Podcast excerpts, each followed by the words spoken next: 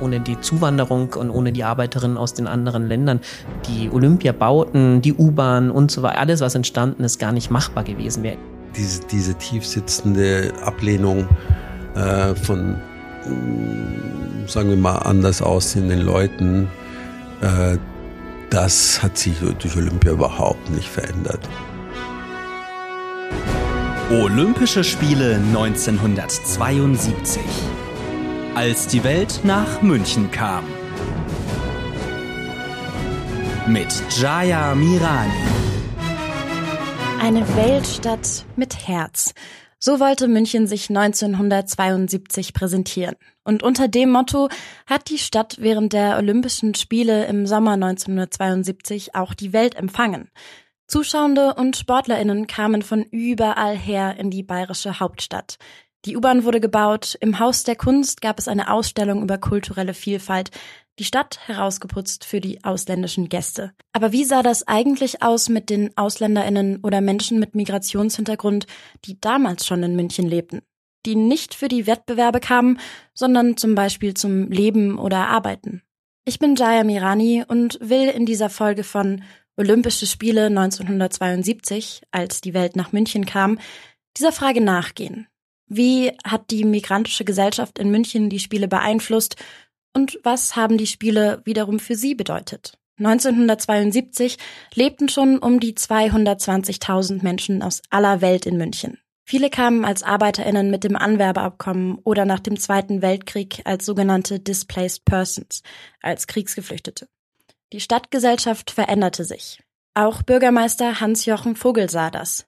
1972 sagte er, München ist Einwanderungsstadt. Das mag manche erschrecken, aber es ist die Wahrheit. Einer der Menschen, die in den Jahren vor 72 nach München eingewandert sind, ist mein Vater, Pradip Vemani. Er kam im Alter von sieben Jahren mit seiner Familie aus Neu-Delhi aus Indien.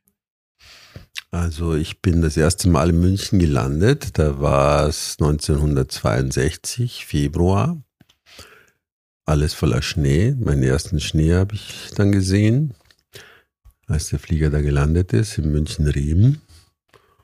Und ich glaube, das war einer der Jahre, wo es ganz heftigen Schneefall gegeben hat im Winter. War für mich natürlich ganz neu, weil Schnee hatte ich vorher noch nie gesehen. Mein Vater wohnte zunächst mit seinen Eltern und zwei Geschwistern in einer kleinen Zweizimmerwohnung in Thalkirchen. Er hat mir erzählt, wie er sich Anfang der 70er als Migrant und Person of Color in München gefühlt hat? Naja, also so als Kind bekommt man das äh, schon auch irgendwie mit. Also insbesondere, wenn man halt äh, nicht so aussieht wie halt ein, ein normaler Deutscher. Also in meiner Grundschule zum Beispiel, da gab es schon auch ein paar ähm, eben, die aus dem Ausland kamen, aber nicht so viele. Und später im Gymnasium war ich, glaube ich, der einzige äh, braunhäutige Mensch unter den, glaube ich, insgesamt 800 und, oder 1000 Schülern. Und das war natürlich schon äh, teilweise ein Exotenstatus. Aber, aber war natürlich aber auch so, dass gerade in, in jungen Jahren, also als ich äh, eben Jugendlicher war, da habe ich natürlich schon einiges mitbekommen, ähm, dass man halt auch beschimpft wurde, ähm, weil man halt anders ausgesehen hat. Und das kannst du dir schon vorstellen, weil also im Prinzip so kurz nach dem Krieg, da hängen schon noch die, die braunen Nebelschwaden in München. Die Situation für Migrantinnen war in den 70ern schwierig. Dabei war man in der BRD auf ihre Arbeitskraft angewiesen. Nachdem München Mitte der 60er den Zuschlag für die Olympiade bekommen hatte, musste alles ziemlich schnell gehen. Der Bau der Sportstätten und neuer Infrastruktur für die Olympiade war eine echte Kraftanstrengung für die damals noch eher kleinere Stadt. Und ohne die Migrantinnen in München, vor allem die Arbeiterinnen, wäre das eigentlich gar nicht möglich gewesen. Das hat mir auch Philipp Zölz erzählt, der im Kulturreferat München für die Migrationsgeschichte zuständig ist. Ich meine, wir haben 66 die Zusage, dass wir haben ja dann nur äh, sechs Jahre Zeit, diese Bauten zu, ähm, zu erstellen. Und das war mit, genau, war einfach nicht möglich ohne Zuwanderung und ohne die Arbeiterinnen. Also es gibt vom, ähm, es gibt ein, ein ganz kurzes Video, bei, wo, wo Hans-Jochen Vogel, der damalige Oberbürgermeister auf Italienisch, den Arbeiterinnen dankt ähm, beim Richtfest vom Olympiastadion. Und das zeigt es ja eigentlich schon, ne, dass ohne, ähm, ohne die Zuwanderung und ohne die Arbeiterinnen aus den anderen Ländern die Olympiabauten, die U-Bahn und so weiter, alles, was entstanden ist, gar nicht machbar gewesen wäre in der Kürze der Zeit. Während der Rohbauphase arbeiteten bis zu 60 Prozent für olympische MitarbeiterInnen aus 23 Ländern. Die Zeit um Olympia war der Höhepunkt für die Zuwanderung nach München aus dem Ausland für sehr viele Jahre. Viele Zugewanderte kamen im Rahmen der Anwerbeabkommen der BRD.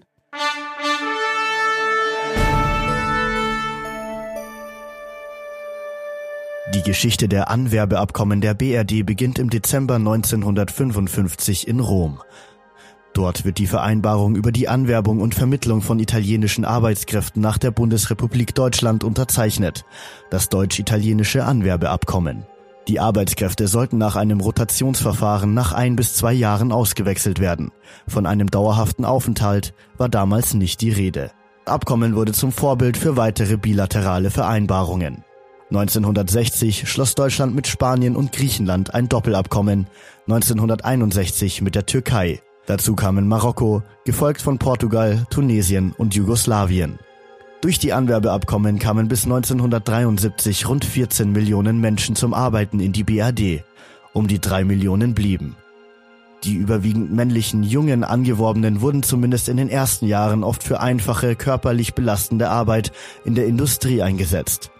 Manche hatten fair bezahlte und gewerkschaftlich organisierte Jobs, viele andere arbeiteten zu Niedriglöhnen unter ausbeuterischen Bedingungen und lebten in Baracken. Schließlich beschloss die BRD 1973 den Anwerbestopp. Die Ölpreiskrise hatte die deutsche Wirtschaft zum Stagnieren gebracht.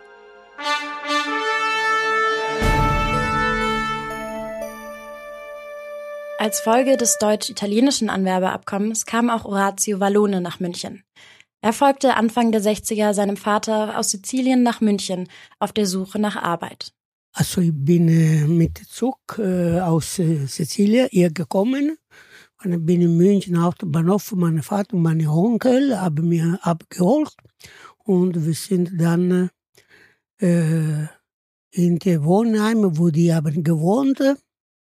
Und am nächsten Tag, war ein Freitag, wir sind bei der Firma gewesen, da in München, in, wo jetzt ist äh, die Wiese in der Bavariastraße, Nummer 14, ich nehme noch die Nummer.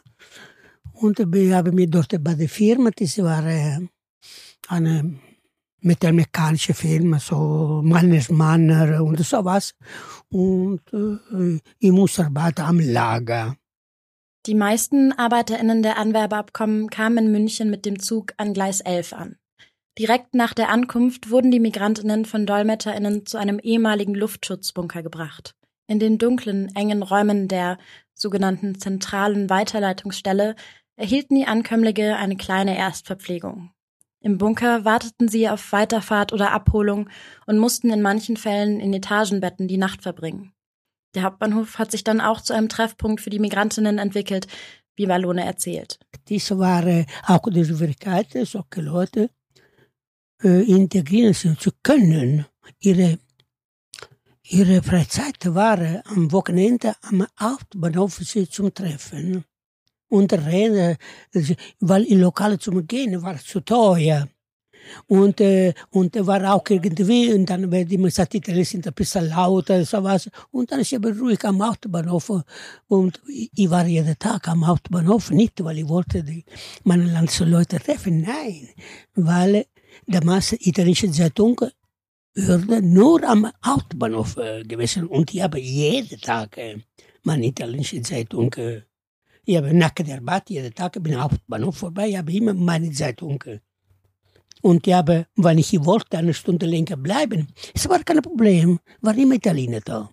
Als dann im Sommer 1972 schließlich die Olympischen Spiele begannen, war das ein Ereignis, von dem alle in der Stadt was mitbekommen haben. So auch Orazio Vallone, der die Spiele vor allem vor seinem kleinen Fernsehgerät verfolgt hat.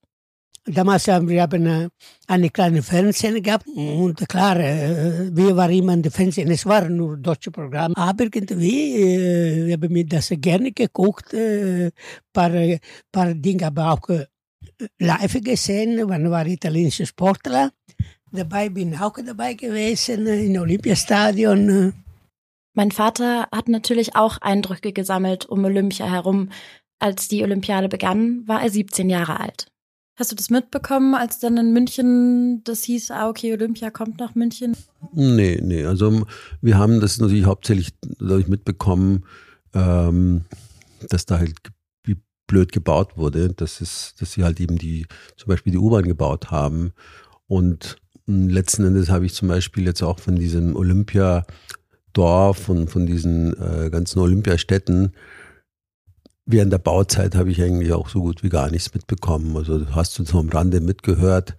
Oder dass es hieß, ja, okay, die U-Bahn muss halt fertig werden, rechtzeitig zu diesem großen Event und so weiter. Aber letzten Endes haben wir also als Jugendliche, das war uns ziemlich egal. Und auch so, Olympia war nicht im Fokus. Das war irgendwie, mei. erst als es dann wirklich da war.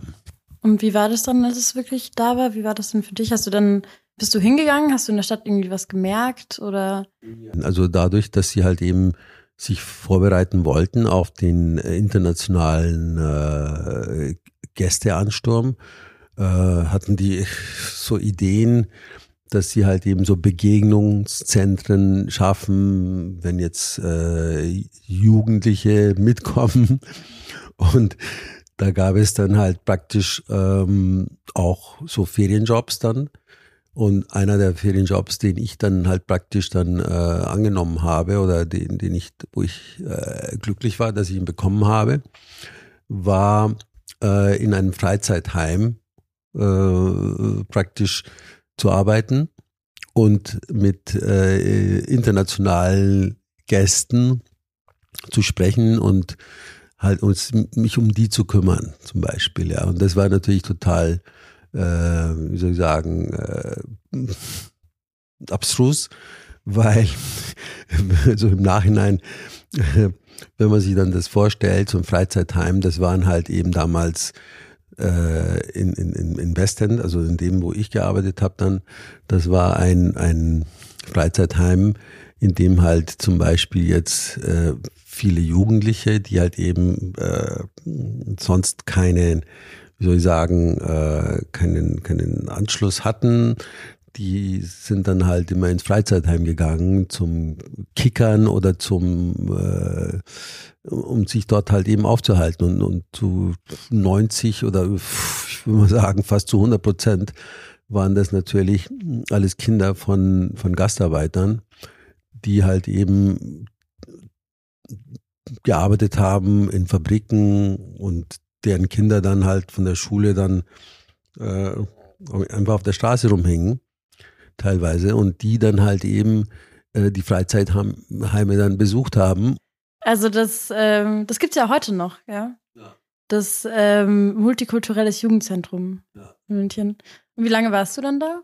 Also das war ja nur eigentlich gedacht äh, für die Zeitdauer der, der der Olympiade, also eigentlich schätze ich mal so zwei, drei Wochen. Wie war das denn damals, auch wenn du sagst, du hast so mit den Kindern von den, ähm, von den Arbeitern vom Anwerbeabkommen, ähm, wenn du mit denen gespielt hast oder wenn du da auch irgendwie in der Szene so ein bisschen drin warst, wie war es denn damals so für diese Menschen so in München zu leben? So hast du das Gefühl, so die Stadt hat sich dafür interessiert? Nee, nee, also äh, die wurden anders behandelt. Also das war eigentlich schon damals klar. Man hat, wollte sie natürlich gegenüber Gästen, also die dann aus dem Ausland kamen, die also zur Olympia anreisten, da wollte man sich natürlich sehr gut präsentieren.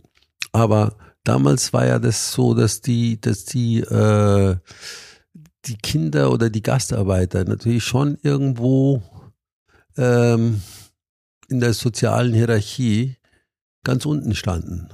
Und so wurden sie auch behandelt. Das heißt, äh, nicht besonders äh, freundlich und auch nicht aufmerksam. Also diese ganze Aufmerksamkeit, die galt halt eben den Gästen, den erwarteten Gästen. Und da wollte man sich von der besten Seite zeigen. Und es ging ja auch immer so, wurde auch immer wieder berichtet, dass München sich von der besten Seite zeigen will. Und jetzt, man erwartet so und so viele internationale Gäste und und München hat jetzt die Chance, sich als Weltstadt zu äh, präsentieren. Und ähm, ja, das war eigentlich, ging immer wieder praktisch, wurde immer wieder kommuniziert. Und die Leute, die in der Straßenbahn, wo die einen vorher vielleicht äh, schräg angeguckt hatten, weil die Haare so lang waren und die äh, und, und, und dunkel, man dunkel war und äh, vielleicht so als, als Gastarbeiter identifiziert wurde oder also als, als, als äh, wie soll ich sagen, als Ausländer. Ja, weil Ausländer war damals äh, eher ein Schimpfwort also Ausländer, ja.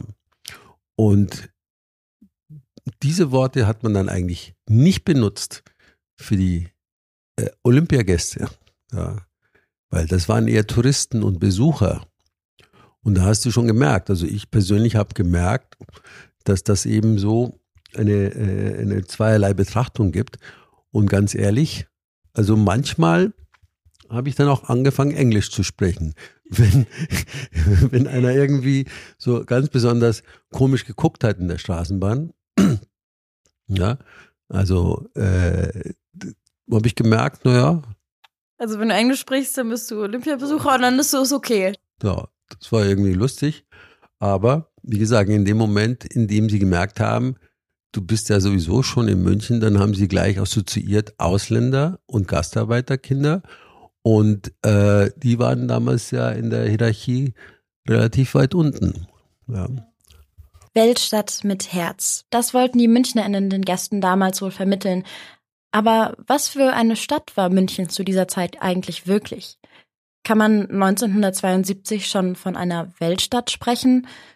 Das habe ich Philipp Zölz gefragt. Die entwickelte sich zur Weltstadt, wobei man auch da mit Blick von außen sagen kann, ist es wirklich eine Weltstadt, wie wie London oder wie Rom oder Paris oder so, aber sie entwickelte sich zur Weltstadt. Der millionste Münchner ähm, ist ja auch geboren worden in der Zeit. Das heißt, man ist zumindest Millionenstadt geworden. München hat sich geöffnet in, den, in der Zeit.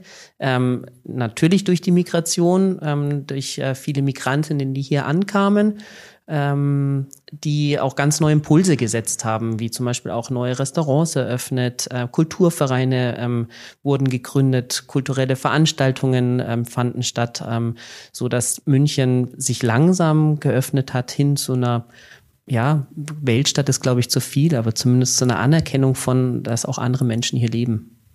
In der Stadt, Gesellschaft und Politik sah es mit der Offenheit gegenüber Vielfalt aber noch eher schwierig aus. Zumindest erlebte mein Vater das so. Also du würdest jetzt nicht sagen, dass so, so in den 70ern, Anfang der 70er, dass das jetzt irgendwie München hier die Weltstadt mit Herz war. Nee, das war sie ganz sicherlich nicht. Also Weltstadt mit Herz, diesen Slogan, den kannten wir natürlich auch und das war natürlich damals schon irgendwie äh, völlig verkehrt, weil ähm, München war irgendwie wie so ein Dorf, ähm, nicht sehr international. Also wenn man, ich habe ja ein Jahr in London gelebt und wenn man dann halt nach München kam, dann war das natürlich auch für einen kleinen Jungen wie mich damals, war München natürlich auch nicht unbedingt so die Weltstadt. Ja. Und insbesondere, ähm, wie ich schon gesagt habe, gerade so die Erfahrungen, die halt eben ähm, ich in diesen Amtsstuben gemacht habe, wenn es zum Beispiel darum ging, äh, die, die, die, die Aufenthaltserlaubnis zu, erlauben, äh, zu verlängern. Das war ja dann, mussten wir ja, weil wir eben auch aus Asien, aus Indien kamen, ähm, mussten wir da teilweise alle sechs Monate zum Ausländeramt in die Edstraße und mussten halt eben immer wieder vorsprechen. Und da hast du schon gemerkt, wie die Leute dich dort behandelt haben, insbesondere die die Beamten, in Anführungszeichen. Ja. Und das waren sicherlich einige, die da untergekommen sind. Viel Herz hat München also besonders gegenüber den olympischen Gästen bewiesen, gegenüber Migrantinnen, die bereits in München lebten und arbeiteten, eher weniger. Die Migrantinnen hatten nicht die gleichen Rechte. Das hat auch Orazio Vallone erlebt. Hatten Sie das Gefühl, dass ähm, Sie auch während Olympia die oder auch in der Zeit die gleichen Rechte hatten wie die deutschen ArbeiterInnen? Nein. Nein. Das, die Rechte mit der Deutschen, wir haben sogar noch nicht. Sagen wir, natürlich, wir sind, wir sind heute die äh, Immigrationsbevölkerung. Äh, früher wurde genannt äh, Gastarbeiter. Man kann den Titel geben, was man will. Aber äh, viele haben es integriert, aber es war nie leichter gewesen. Insgesamt hat die migrantische Bevölkerung nicht so viel mitbekommen von Olympia und dem folgenden wirtschaftlichen Aufschwung für München. Sie hatten oft auch gar nicht das Privileg, sich viel damit auseinanderzusetzen. Hat sich dann irgendjemand von dem Umkreis sonderlich äh, für Olympia interessiert oder von der, von der Family, also von unserer Familie? Nee, nee. War einfach so, äh, jeden Tag zur Arbeit gehen wie immer und. Genau, das gab halt andere Prioritäten. Wie die Situation um 1972 für Migrantinnen in München genau aussah, beschreibt eine Studie mit dem Titel Kommunalpolitische Aspekte des wachsenden ausländischen Bevölkerungsanteils in München. Erstellt wurde sie von dem Olympiakomitee, aus dem später das Stadtentwicklungsreferat wurde.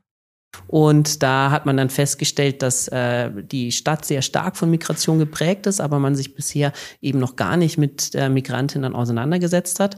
Das lag daran, weil man ähm, die Bundesbehörden, die Gewerkschaften und die Wohlfahrtsverbände dafür verantwortlich machte, also für die Betreuung, für ähm, die Arbeit, äh, fürs Wohnen auch. Da hat die Stadt einfach gesagt, da sind wir nicht zuständig für.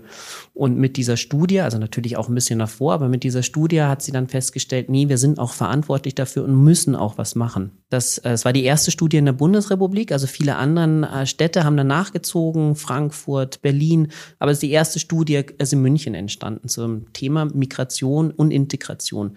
Die Studie beschäftigt sich mit der Demografie von Migrantinnen in München, mit Vorurteilen und Klischees, mit der Wohn- und Bildungssituation. Sie kommt zu dem Schluss, dass Migrantinnen insgesamt schlechter gestellt sind in der Bevölkerung.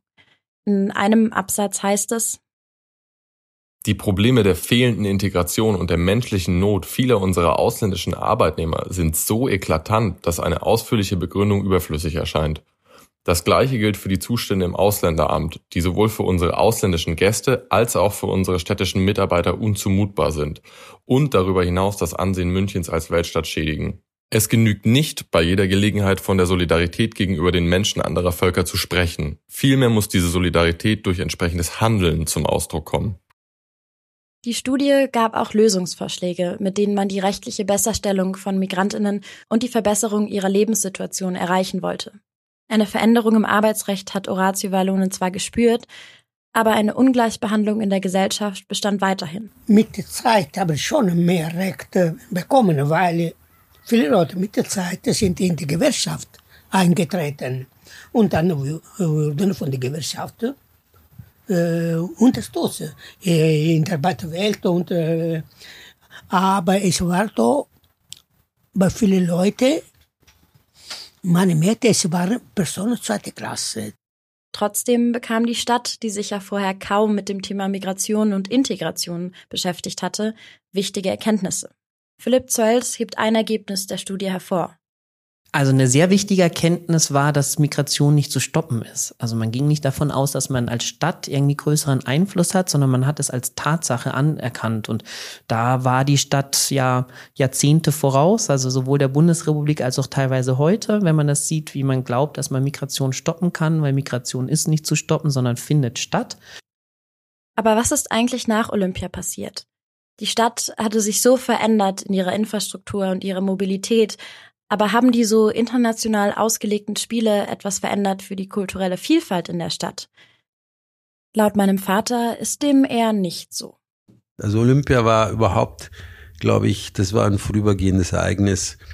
Und äh, diese, diese tiefsitzende Ablehnung äh, von, sagen wir mal, anders aussehenden Leuten, äh, das hat sich durch Olympia überhaupt nicht verändert. Überhaupt nicht. Ich glaube, was sich, was sich tatsächlich ähm, verändert hat, das waren eher so die, die Auseinandersetzungen, äh, die überhaupt sowieso weltweit stattfanden, durch die Bikultur, durch die ähm, durch, den, durch den Protest gegen den Vietnamkrieg, durch die Studenten, ähm, die halt eben die, die 68er, die halt eben ähm, tatsächlich irgendwann mal äh, schon einen Einfluss hatte auf, auf die auf diese sehr, wie soll ich sagen, verknöcherte und äh, anachronistische Gesellschaft, Struktur, die es damals gab noch. Ja. Und das war eigentlich eher ein, ein längerer Prozess. Ja. Und der hat sich über Jahre hinweg gezogen. Ja. Irgendwann mal hat man sich dann auch in die langen Haare gewöhnt. Und irgendwann mal, äh, wenn auch im, im Fernsehen der Kommissar zum Beispiel auch längere Haare hatte, dann ist das angekommen. Dann äh, war das schon Establishment. Ja. Also am Anfang war das ja alles so, jeder, der ein bisschen längere Haare hatte, war ein Gammler. Ja. ja. Und so haben die Leute einen dann auch beschimpft dann in der Straßenbahn oder an der Haltestelle. Aber das war dann, also es war dann nicht unbedingt Olympia, sondern die, was in der Welt passiert ist, was eine Veränderung für euch jetzt in München ausgelöst hat. So Olympia war, wie gesagt, hatte aus meiner Sicht, äh, das war ein kurzfristiges Ereignis und das hat nicht zur gesellschaftlichen Öffnung geführt, dass man halt irgendwie äh, die Leute halt vielleicht äh, als Bereicherung empfindet oder dass man halt anfängt. Ähm, nein, also eben über diese vielen Jahre hinweg, dass auch die Menschen, die hier dann irgendwann mal äh, angekommen sind, dass die sich dann halt tatsächlich auch äh, vielleicht ein Lokal aufgemacht haben. Also das ist ein längerer Prozess gewesen, dieses multi, in Anführungszeichen, multikulturelle äh, Leben in München, also eher keine weitreichenden Veränderungen, zumindest nicht durch Olympia. So ähnlich sieht es auch Philipp Zölz.